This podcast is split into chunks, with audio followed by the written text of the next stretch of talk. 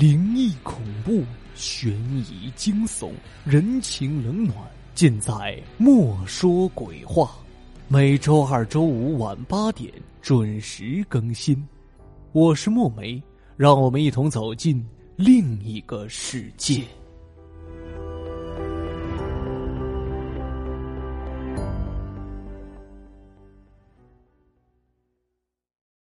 本期悬疑篇故事的名字叫。巨款丢失之谜。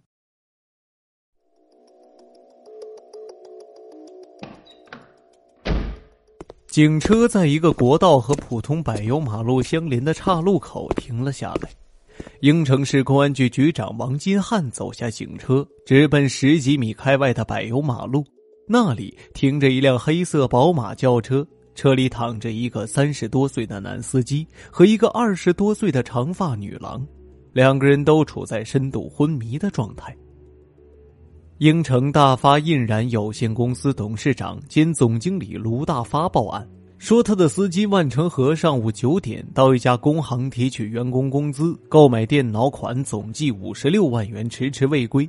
直到下午四点，卢大发派出的人才发现了万成和，但车上的五十六万元现金早已不翼而飞。王金汉问从另外一个车上下来的卢大发：“你能确认他们从工行取出了现金？”卢大发苦着脸说：“我派人到银行落实过了，万成和是上午十点半取的五十六万元现金。”王金汉问：“你们发现万成和后，为什么不及时通知幺二零？”卢大发说：“我不是想保护现场吗？刚才我在路上给幺二零打了电话了。”他们很快就会过来。话音刚落，已见一辆救护车鸣笛呼啸而来。王金汉对同来的刑警刘长发和朱南燕说：“看见没有？那个女的手里握着一个没拧上盖子的矿泉水瓶，瓶子里还有些水。把瓶子收好，拿回去化验。”刘长发拿起了瓶子，朱南燕拿着照相机，从不同的角度给案发现场拍照。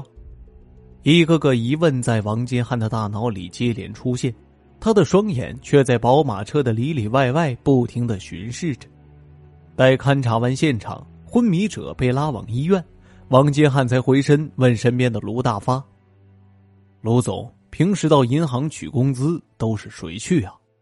卢大发说：“都是我的司机万成和一个人去，因为几十万也不是什么大数目，也没有让保安跟随。”谁知今天潇潇也跟去了，还发生了这样的事儿。王金汉问：“潇潇是干什么的？”卢大发说：“公司办公室的员工，平常干些杂事他为什么要跟万成和去取款呢？这不是脱岗吗？”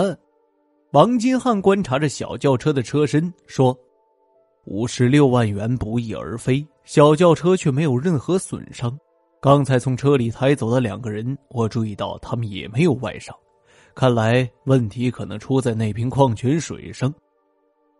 当晚，那瓶矿泉水的化验报告送到了王金汉的办公桌上。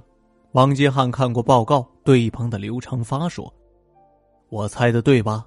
这瓶矿泉水果然有较高浓度的安眠药。现在的问题是，这瓶水是谁的？又是谁在水里放了安眠药？”王金汉和朱南燕来到首先苏醒的潇潇的病床前，潇潇已经完全恢复正常了。我也不知道是怎么回事儿，潇潇斜靠在病床的被子上，回忆着昨天上午十点半左右的事儿。我们取了钱往回开，可走着走着，我们两个人都感觉头沉沉的，双眼也越来越模糊。万成和说：“把车停在路边吧，不然要出事故。”到岔路口，万成和就把车停下来。以后发生了什么事儿，我真的就不知道了。我一醒来，已经是今天凌晨三点多了。王金汉问：“车上的五十六万元现金被盗了，你知道吗？”潇潇很吃惊的坐起身：“是吗？抓住劫匪没有？”王金汉没有正面回答，而是问：“车上那瓶矿泉水是谁带的？”潇潇说。万成和的，昨天天气有点热，我们从银行取了钱，他回到车上就咕咚咕咚的喝了几口水，我也渴得要命，也喝了几口。难道我们昏迷与那瓶矿泉水有关？王金汉说：“水里溶有安眠药。”潇潇惊诧的睁大了眼睛。这么说，有人想害我和万成河？王金汉问：“你和万成河是什么关系？你的岗位在办公室，不应该在那个时间坐在万成河的车里呀。”潇潇说：“天天待在办公室里，无聊死了。当时正巧万成河从我办公室门口问，问我想不想出去兜兜风。我知道他开着卢总的宝马，就悄悄的跟他上车了。”谁知道会出现这样的事情？要是知道，我真不如在办公室上网聊天这一天下午三点一刻，万成河也苏醒了。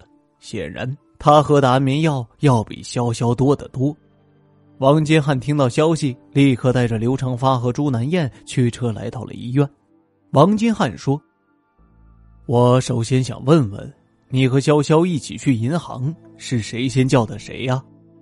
万成和说：“呃，他先找的我，呃，他到我办公室去找我说他很无聊，想出去兜兜风。”王金汉的大脑里立刻对应着潇潇对同一问题的回答，两人的说法正好相反，到底是谁在撒谎呢？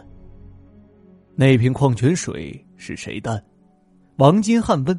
万成和说：“我的呀，两天前就放在车里了。”王金汉说。请你说说出事前的情况吧。万成河寻思着说：“我和来找我的潇潇上了汽车，那是昨天上午九点四十分的事儿了。大概十点几分到银行取了款，从银行出来回到车里，我见潇潇正仰着脖子喝矿泉水，我也觉得口渴，就从潇潇手里要过矿泉水喝了几口。开车十分钟后，我觉得头沉沉的，双眼睁不开似的。”我就把车停在了岔路口，接下来的事儿我就什么也不知道了。醒来的时候啊，已经躺在医院了。王金汉沉着脸，在大脑里对照着潇潇和万成河所说的一切，不禁皱紧了双眉。回到市公安局，王金汉顾不得喝口水，便来到了挂在墙上的市区地图前，用手指找到了案发的岔路口。回忆着万成河的开车路线，王金汉对坐在沙发里的刘长发和朱南燕说：“你们发现没有，潇潇和万成河所述的案发前的细节明显有些不一致。”刘长发说：“第一个不一致是谁先找谁去的银行。”王金汉说：“对，潇潇说万成河从他的办公室门口路过，问他想不想出去兜风。”而万成河却说是潇潇到办公室找他，要求跟他出去兜风。他们之中肯定有一个人在撒谎，这撒谎的人用心何在？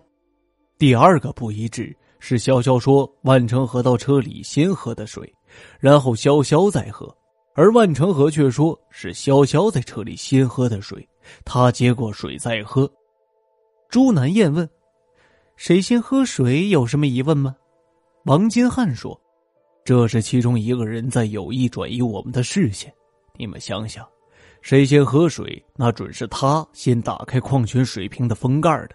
而这个拧瓶盖的人，最有可能往水里放安眠药。”刘长发和朱南燕不由点了点头。王金汉继续说：“也就是说，潇潇的嫌疑最大。我们先着手调查潇潇以及与他关系密切的人。”潇潇今年二十八岁，她的丈夫欧东亮三十一岁，在一家外企当工程师。他人老实，工作也踏实，平时除了上班回家，几乎没什么业余生活。这些就是刘长发调查潇潇和她丈夫的结果。王金汉听了刘长发的汇报，用气体打火机点燃了支英城牌香烟，深深的吸了两口，然后慢慢的从鼻孔里散出了烟儿。他说：“这个案子里，潇潇是个关键人物。你想想，取款车不是被劫持的，而是先停下来的，之后被人取走了五十六万元。三月三十日那天上午下着小雨，我问了万成河和潇潇，他们不约而同的说车窗是关着的。那么劫匪正好路过此地，他们能看到车里的钱吗？”即便是劫匪盯住了这辆车，他们能确定万成河和潇潇会喝了带有安眠药的水，睡在车里等着他们拿钱吗？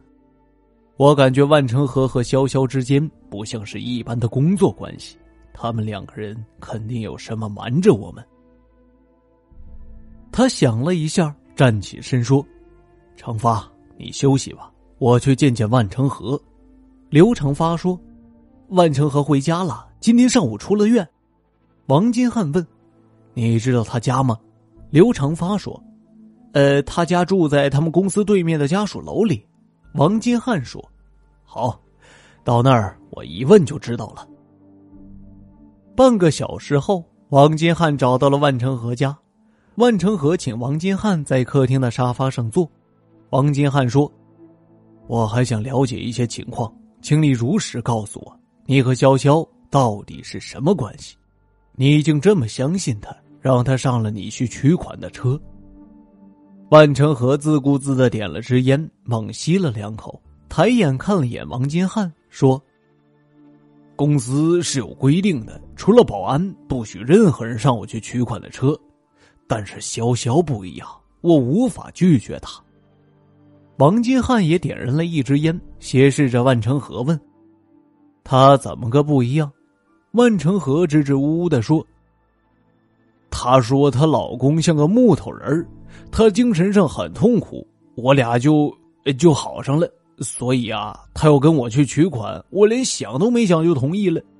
事后我越想越对她起疑心，我真怀疑是她在矿泉水里放了安眠药，因为矿泉水瓶是她先拧开的。”王金汉问：“那你估计？”他和谁会勾结干出此事呢？万成河怔了一下，说：“这，这我还真不好说。”屋里出现了一阵沉寂，王金汉便联想到潇潇曾对他说是万成河先拧开水瓶先喝的水，两个人都说是对方先拧开的矿泉水瓶，这显然有一个人在说假话，因为只有先拧开矿泉水瓶盖的人才能放进安眠药。这两个人究竟是谁在撒谎呢？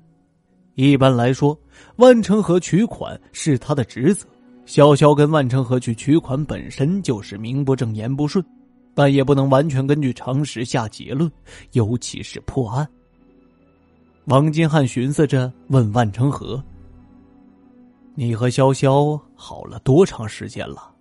万成河想了想说：“呃，大半年了。”王金汉问：“这大半年里，你给过他多少钱，或者送给他价值多少钱的礼物？”万成和不假思索的说：“最多在外面请他吃过几顿饭，其他的我连一分钱或值钱的东西都没给过他。他跟我好也不是为了钱呢。”王金汉话锋一转：“如果潇潇对我说那瓶矿泉水的瓶盖是你先拧开的？”你会怎么想？万成河一怔，他真的对你这么说的？王金汉凝视着他，沉默的点了点头。万成河显然来了情绪，他说谎话。我从银行回车里时，明明见他先喝了几口矿泉水，然后递给我的，怎么能说是我先打开的矿泉水呢？他这是做贼心虚。王金汉问：“这瓶水在你车里放了多长时间了？”万成河说：“去银行取款的前一天上午，当时我买了两瓶，当天喝完了一瓶。”王金汉问：“余下那瓶水离开过你的车没有？”万成河说：“没有，也没人上过我的车，那是董事长的车，一般人不能坐呀。”他又想起了什么：“王局长，潇潇敢对你说谎，证明这次现金被劫很可能和他有关。”不然他用不着撒谎啊！他显然有些气鼓鼓的样子。岔路口出事后不到十天，司机万成河和潇潇同时被炒了鱿鱼。两人接到通知后，不约而同来到了公司，在公司门口遇上了。万成河愤愤不平的说：“还没弄清是谁劫的钱，就把咱俩给开除了。”潇潇双眼红红的说。成河，是我连累你了。万成河说：“你别这么说，说不定你不在车上，劫匪还杀了我呢。”潇潇说：“我们是喝了含有安眠药的矿泉水后才出事的。我想问，那药是不是你放的？想让我喝昏过去，你好借机非礼我？”万成河瞪了他一眼：“你又不是不同意，我何苦让你先昏迷呢？我还想问你，那药是不是你放水里的？等我昏迷了，你好把钱转移给同伙。”潇潇啪的打了万成河一个耳光：“放屁！别忘了咱俩都昏迷了。”万成河用手捂着发热的面颊说：“我喝的多，你喝的少，你是有意少喝一点，好装装样子。”潇潇弯了他一眼。我当时不太渴，要是渴得很，我喝的肯定比你多。万成河点了支香烟，吸了两口，双眼望着远处，自言自语的说：“要说也怪，这安眠药到底是谁放进矿泉水里的呀？这瓶水在我们打开前可是密封的呀，水瓶是你先拧开的，是密封的吧？”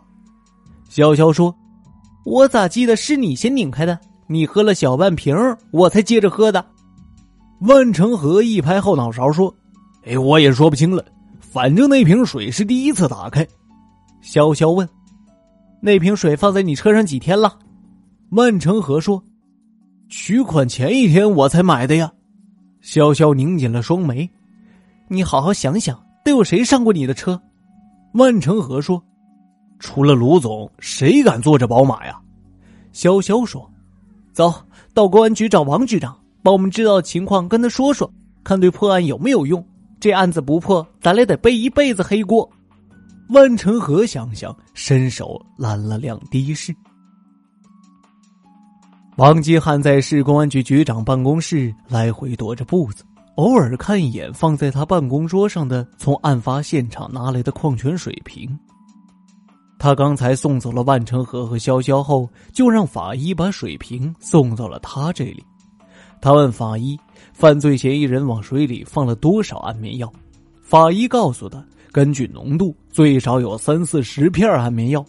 根据药的溶解情况，这药应该是案发前一天放进瓶子里的。”王金汉冷不丁的想起了什么，他停止踱步，坐到办公室前的桌子上，仔细端详着瓶子。他在想：如果不拧开瓶盖，怎样才能把药放进去呢？他用手轻轻的撕开了瓶上的塑料标贴瞄着眼睛仔细观察，发现瓶身上有个针眼大小与瓶身颜色不同的小白点他拿起电话叫来了法医，法医取下了那个小白点化验后认定是一种速干的万能胶。王金汉对法医说：“很明显，嫌疑人就是用针头把安眠药化成水。”打进瓶子里的，然后又用封条封严，再贴上标签把针眼盖上了。这是一起有预谋的抢劫。法医走后，王金汉拿起桌上的电话，把刑警刘长发和朱南燕叫到了办公室。他把自己的判断告诉了他俩，让他俩去查证几件事。王金汉听到了刘长发和朱南燕汇报这三天的调查结果，立刻派刘长发带着几名刑警，把大发印染有限公司董事长兼总经理卢大发请到了自己的办公室。卢大发一见王金汉，便问：“呃，王局长找我有事儿？”王金汉说：“你先坐下。”他用下巴朝沙发抬了一下。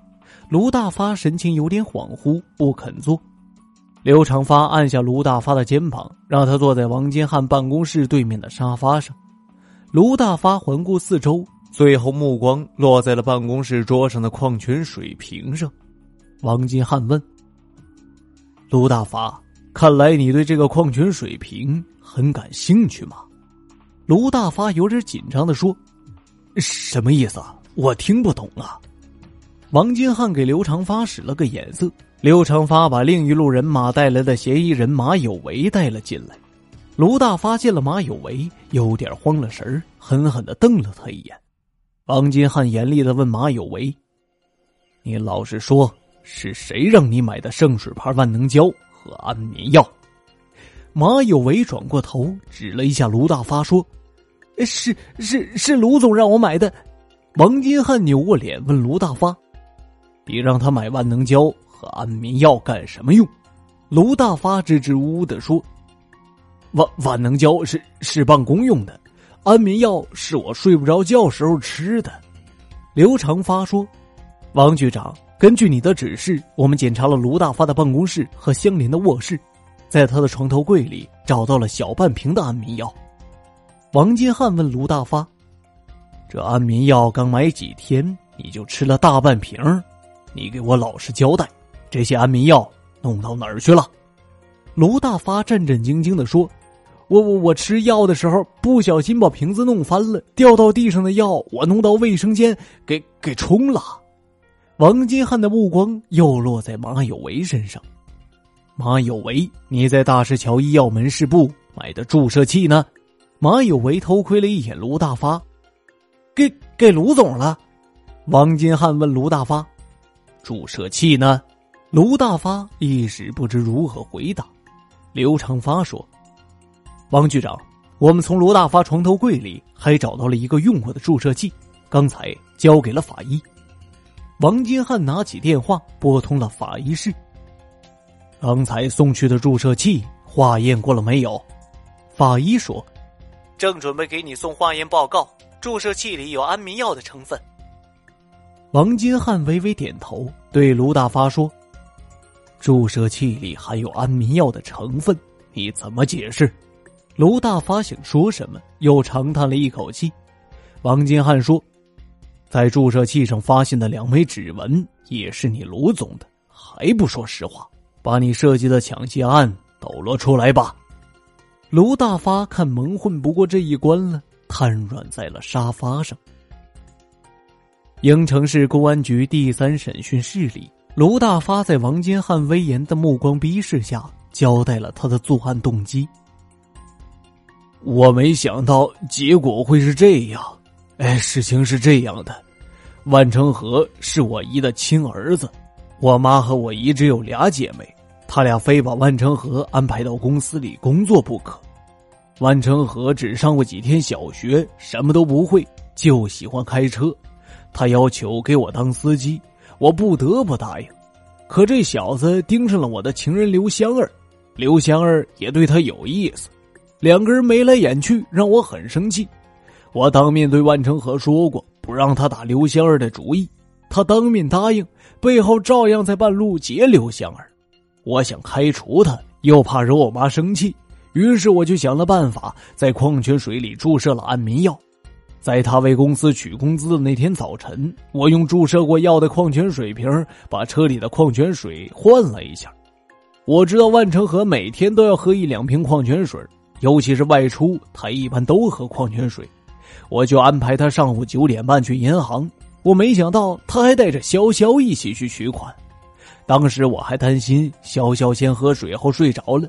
万一万成和发现问题，就不会再喝水瓶里的水了。我开着另一辆车，一直跟着他们去银行，直到万成和领了款，开着车来到岔路口停了车。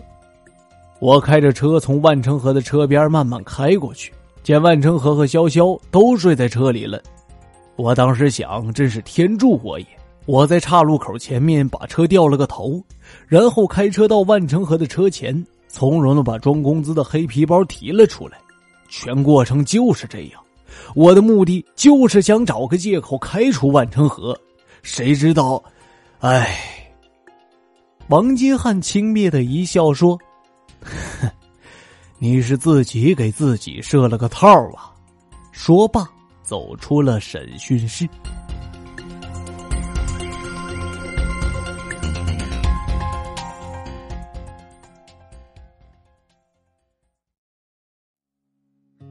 说起你爱的姑娘，你把手指到了远方。你说你的姑娘很美。听众朋友，悬疑篇故事《巨款丢失之谜》播讲完了，感谢您的收听。如果您喜欢这一栏目，欢迎您在各平台的订阅关注，有更多好听的故事等待你的发现。我们下期节目再会。姑娘，你的模样就这样雕刻在我的心房。为了他跋山涉水，载满荣誉回到家乡。